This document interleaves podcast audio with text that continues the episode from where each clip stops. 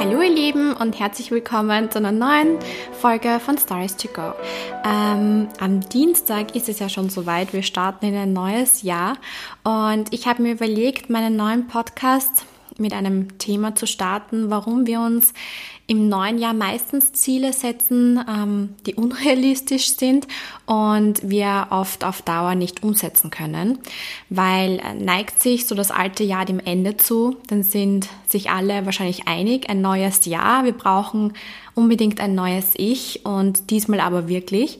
Und mittlerweile ist es ja schon fast zu einem Volksbrauch geworden, in den Wochen vor Silvester darüber zu reflektieren, was man im kommenden Jahr vielleicht alles anders und besser machen möchte und diese Punkte als Vorsätze zu formulieren. Eigentlich ist es ja eine gute Sache, aber laut ähm, karriere.blog schaffen es über 90 Prozent aller Menschen nicht, ihren Vorsätzen äh, fürs neue Jahr gerecht zu werden. Und das ist meiner Meinung nach ganz schön viel oder eine hohe Zahl. Und bereits in den ersten Monaten werden diese dann vergessen oder das Interesse an der Umsetzung geht halt meistens flöten. Und Zugegebenermaßen ist das ziemlich ernüchternd. Sollte man deshalb verzweifelt die Hände über den Kopf zusammenschlagen und sich schwören, nie wieder einen Versuch im Punkt Self-Improvement zu machen, ich sag euch auf gar keinen Fall. Aber wie kann ich jetzt meine Vorsätze doch irgendwie unter einen Hut bringen? Ich habe mir dazu lange überlegt, wie das bei mir war, wie das in den letzten Jahren sich so entwickelt hat, welche Vorsätze ich hatte, welche ich vielleicht geschafft habe und welche ich einfach in den Laufe der Jahren oder Monaten dann teilweise gleich vergessen habe. Ich habe meinen ersten Tipp, den ich euch weitergeben kann, ähm, lieber ein bis zwei große Ziele ins Auge fassen, anstatt dich vielleicht in viele unwesentliche Dinge zu verzetteln. Dadurch bleibt dir ein klarer Blick auf das, was wirklich zählt. Also ich habe mir auch fürs kommende Jahr vorgenommen, ähm, weniger Zucker zu mir zu nehmen, mich ein bisschen gesünder zu ernähren. Das ist eigentlich so mein Hauptziel und ich möchte regelmäßiger trainieren gehen. Ich sage jetzt nicht wie oft, ich versuche einfach regelmäßig zu gehen, weil das sind auch so Formulierungen, die man sich gut überlegen sollte. Wenn man jetzt sagt, man geht jeden Tag trainieren, ich glaube nicht, dass man das immer schaffen kann, ähm, außer man hat die Zeit dazu. Ich sage, ich versuche wirklich so zwei bis dreimal pro Woche zu gehen. Mein zweiter Tipp an euch wäre, Erfolge verzeichnet man Schritt für Schritt und nicht Sprung für Sprung. Also lieber mit bescheidenen sieben Kilometern als Jahreslaufziel beginnen, anstatt sofort einen Marathon bewältigen zu wollen. Und das ist genau das, was ich euch vorher schon gesagt habe. Äh, mein dritter Tipp an euch wäre, definiere dein Vorhaben als möglichst präzise. Zum Beispiel, ich will viermal in der Woche Sport machen oder ich halbiere bewusst meinen wöchentlichen Süßigkeiten-Einkauf. Einfach Ziele setzen, die für dich realistisch erscheinen. Und das versuche ich auch 2020 umzusetzen. Mein Vierter Tipp an euch, macht dir einmal Gedanken dazu, weshalb hast du dich eigentlich für einen Neujahrsvorsatz entschieden? Welche Verbesserungen werden mein Leben auf lange Sicht erreichern, bereichern oder mache ich es nur, weil alle es gerade machen? Also ihr werdet sicher in den nächsten Tagen so viele Stories sehen, wo sich jeder seine Sachen vornimmt fürs neue Jahr. Aber du sollst dir Gedanken machen, warum genau du diesen Vorsatz für 2020 hast. Ja, ein neues Jahr symbolisiert halt für viele nicht nur ein weiteres Lebenskapitel, es geht ja zusätzlich mit der Verpflichtung einher, sich binnen kurzer Zeit von Grund auf neu zu erfinden. Sobald eine Zahl auf dem Kalender wechselt, dann scheinen ja viele Menschen ihr altes Ich wie eine Hülle abstreifen zu wollen. Veränderungen sind immer unangenehm und sie treten nicht von heute auf morgen in Kraft. Und wenn man sich etwas im neuen Jahr zwar vornimmt, kommt sowieso meistens alles anders als geplant. Das kann ich nur jedem sagen da draußen. Und ich bin auch ein Mensch, ich mag Veränderungen überhaupt nicht. Ich bin im Sternzeichen Krebs. Ich weiß nicht, ob es daran liegt, aber das sagen mir ganz viele, dass Krebse keine Veränderungen wollen. Aber ich glaube, das trifft ganz äh, bewusst auch auf ganz viele Menschen da draußen zu. Und Menschen mögen ja generell halt keine Veränderungen, denn unser Gehirn ist wahnsinnig clever. Unser Gehirn ist ein Meister, nämlich in der Automatisierung. Das heißt, dass es möglichst viele Prozesse standardisiert und dann abrufen kann, wenn eine gleiche Aufgabe nochmal erledigt werden muss. Und dies bedeutet, dass jede Veränderung eine Prozessänderung hervorruft und damit Arbeit, die unser Gehirn ja am liebsten vermeidet. Und es ist Teil unserer unseres ureigenen Instinkts, dass wir keine Veränderungen mögen. Ähm, und Angst und Unsicherheit ist dabei auch ähm, relevant, weil wir vor Situationen, die uns unangenehm sind, meistens ähm, damit reagieren, obwohl es eigentlich eine ganz normale Reaktion des Menschen ist. Und ähm, mein nächster Vorsatz auch fürs kommende Jahr wäre, dass ich ähm, Digital Detox regelmäßig in meine Woche einplane, vor allem sonntags. Wir haben zwar heute Sonntag, aber hier versuche ich, ich habe die letzten Tage wirklich wenig gemacht, weil ja auch Weihnachten war und Festtage und ich wollte das Handy bewusst weglegen und auch bei meinen Großeltern, wie ich in der Steiermark war, ich hatte dort sehr wenig Internet. Ich habe trotzdem regelmäßig Stories gemacht, aber das habe ich jetzt gemacht, weil es von mir kam und ich jetzt keine Kooperationen hatte. Ich wollte euch einfach ein bisschen so in meinen Alltag mitnehmen und das war jetzt keine Belastung. Natürlich gibt's unter der Woche dann teilweise Stories, die ich machen muss, ähm, auf die ich vielleicht jetzt gar keine Lust habe oder so, aber trotzdem versuche ich dann zum Beispiel an Sonntagen, wo eh eigentlich jeder ein bisschen entspannt, mein Handy auch bewusst wegzulegen, vor allem am Abend, dass ich so den Abend für mich noch habe, um dann positiv in die neue Woche starten zu können. Ähm, und ich denke, das wird für mich trotzdem eine richtig schwierige Aufgabe werden, mehr Zeit offline und fernab vom Bildschirm zu verbringen. Durchsetzen kann man diese spezielle Diät für den Anfang ähm, mit einem festgelegten handyfreien Feierabend pro Woche.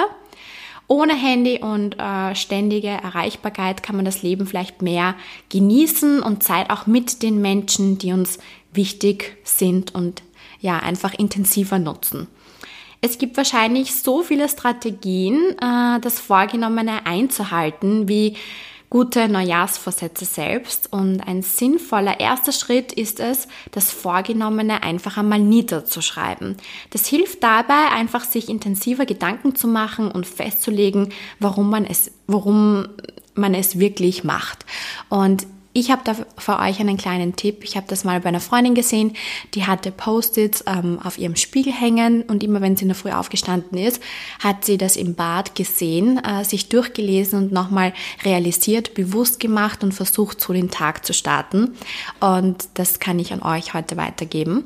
Mit dem Einzug ähm, des Internets in unser Leben ergeben sich heutzutage auch neue Möglichkeiten, sich selbst zu motivieren und zum Einhalt der Vorsätze fürs neue Jahr anzuspornen. Es gibt ganz viele unterschiedliche kostenfreie Apps, die ich für euch herausgesucht habe. Die versuchen uns das Leben zu vereinfachen und werden zu einem kleinen Helferlein, um den inneren Schweinehund zu überwinden. Es gibt zum Beispiel neben den Apps, damit man eben mehr Sport macht, gibt es Runtastic oder Lux. Ich hoffe, ich spreche das jetzt richtig aus oder eine gesündere Ernährung äh, unterstützen zu wollen, beispielsweise mit Calorie Counter oder Fat Secret, gibt es auch äh, technische Unterstützung für alle anderen Belangen. Und für alle, die vielleicht rauchfrei in das neue Jahr starten wollen, hilft dabei, ihre Gewohnheiten zu protokollieren. Die App heißt Rauchfrei App. Ähm, ja, und ich glaube, wenn ihr euch die mal genauer anschaut, vielleicht könnt ihr dann besser in das neue Jahr starten. Und nebenbei wird errechnet auch, wie viel Geld man dank des Aufgebens ersparen würde. Und ich glaube, das ist für viele gar nicht so bewusst, wie viel Geld sie damit regelmäßig ausgeben. Und was auch sehr wichtig ist, ist ein erholsamer Schlaf im neuen Jahr. Ähm, und da kann Sleepbug verhelfen, indem die Geräuschkulissen analysiert und eben durch äh, Gegengeräusche oder beruhigende Klänge neutralisiert werden. Und eine weitere App namens Sleep Time, die analysiert, wie gut sie, also wie, wie gut man halt schläft und wertet dann die erhobenen Daten grafisch aus. Und das geht ganz einfach über das Smartphone und man kann dann einfach das Smartphone mit dem Bildschirm nach unten auf die Matratze legen und jede Bewegung wird dadurch registriert. Ähm, vielleicht könnt ihr das mal ausprobieren. Ich habe selber auch schon mal den Sleep Timer analysiert. Bei mir ist es sehr, sehr ruhig in der Wohnung und für mich ist es auch sehr wichtig, dass ich 2020 so Phasen habe, wo ich einfach abschalten kann, das Handy weglegen kann und vielleicht mal auch ohne Wecker aufstehe, weil ich glaube, dass die ganzen Strahlen im Wohnzimmer oder im Schlafzimmer gar nicht so gesund sind. Und dadurch, wenn man eh jeden Tag mit dem Handy konfrontiert ist oder am Laptop sitzt, ist man diesen Strahlen ja ständig ausgesetzt. Ja, wie gesagt, das wären so meine Tipps fürs neue Jahr. Ich würde mich freuen, wenn es äh, vielleicht auch ein paar umsetzen könnt. Und wichtig ist einfach mal niederschreiben und euch Gedanken zu machen, warum wollt ihr Vorsätze fürs neue Jahr haben. Äh, bitte lasst euch nicht beeinflussen durch Instagram, wenn ihr dort jemanden seht, der wirklich jeden Tag trainieren geht, weil man kann es vielleicht selber nicht vereinbaren, man hat vielleicht nicht die Zeit dazu, man weiß nicht, wie der Tagesablauf von jemandem jemanden anderen aussieht. Und ich muss sagen, ich lasse mich da auch leider immer zu beeinflussen und sehe dann immer, wow, die war jetzt schon zum vierten Mal in der Woche trainieren. Aber es gibt halt auch so Tage wie zum Beispiel heute, da ist man einfach gerne zu Hause. Man äh, möchte es sich zu Hause gemütlich machen, möchte einfach mal ein bisschen abschalten, damit man dann halt wieder eine neue Woche mit voller Energie starten kann. Also lasse ich mich da jetzt nicht von irgendjemandem beirren. Und ich glaube, das solltet ihr auch nicht machen, weil vieles bei Instagram erscheint ja nicht so, wie es in der Realität ist. Man weiß nicht, wie derjenige arbeitet, wie viele Stunden derjenige arbeitet, wie viel Zeit der hat. Und ich habe mir das früher immer gedacht, wie ich noch Vollzeit Lehrerin war, habe ich mir gedacht, wie schaffen die das, dass die in der Früh trainieren gehen, dann arbeiten aber die hatten einen ganz anderen Job als ich, die haben sich vieles ganz anders einteilen können. Und alle da draußen, die einfach normal arbeiten, nicht selbstständig sind, die haben halt auch diese Zeit nicht dazu. Und dann ist es vollkommen okay, wenn man dann zum Beispiel am Samstag oder Sonntag einfach einmal faul auf der Couch liegt. Und ich habe es auch letztens in meiner Story gezeigt. Ich habe am Feiertag, ich weiß jetzt nicht wann das war, wirklich eine ganze Netflix-Staffel fertig geschaut mit zehn Folgen. Ich habe eh dann gesagt, ich fühle mich total schlecht, aber irgendwie habe ich das gebraucht. Ich hätte mich nicht dazu motivieren können, dass ich jetzt da äh, was arbeite, auch wenn ich selbstständig bin heißt es jetzt nicht, dass ich an Tagen, wo andere jetzt nichts arbeiten, nicht arbeiten muss. Und ich habe mich ja selber zu diesem Schritt entschieden und ich kann selbst entscheiden, wann ich was arbeiten möchte. Und ähm, das ist, glaube ich, so mein Luxus auch fürs nächste Jahr. Ich starte ja komplett selbstständig ins neue Jahr und für mich ist das auch eine Herausforderung. Ich habe auch ein bisschen Angst davor und das wäre natürlich mein größter Wunsch, ich habe gerade vorher mit meiner Mama telefoniert und sie hat mich gefragt, was mein größter Wunsch für das neue Jahr wäre. Und ich habe ihr gesagt, eigentlich wäre es mein größter Wunsch, wenn ich noch selbstständig sein darf im nächsten Jahr. Das wäre, glaube ich, mein größter Traum, wenn ich das schaffen würde. Und das heißt jetzt nicht, dass ich Panik hätte, dass ich wieder als Lehrerin arbeiten müsste. Das wäre natürlich so mein Plan B. Aber es wäre halt schade, wenn ich jetzt die ersten Monate ähm, es versaut habe und im nächsten Jahr dann wieder unterrichten müsste. Ähm, ja, das wäre so mein Wunsch. Vielleicht macht ihr euch mal Gedanken dazu. Was sind eure Wünsche, eure Vorsätze? Schreibt es nieder und versucht es wirklich realistisch zu bleiben und es so zu formulieren, dass ihr es auch umsetzen könnt. Ja, in diesem Sinne wünsche ich euch heute noch einen schönen Sonntag. Ähm, ich werde wie geplant nächste Woche am Samstag wieder online gehen. Wie gesagt, ich habe es diesmal einfach nicht geschafft und ich wollte auch irgendwie nicht und ich wollte mir gestern so ein bisschen Zeit auch für meinen Bruder nehmen. Wir waren einkaufen und ich glaube, das kann man entschuldigen. Hoffe ich zumindest. Ich wünsche euch noch einen schönen Sonntag. Genießt es und bis bald. Baba!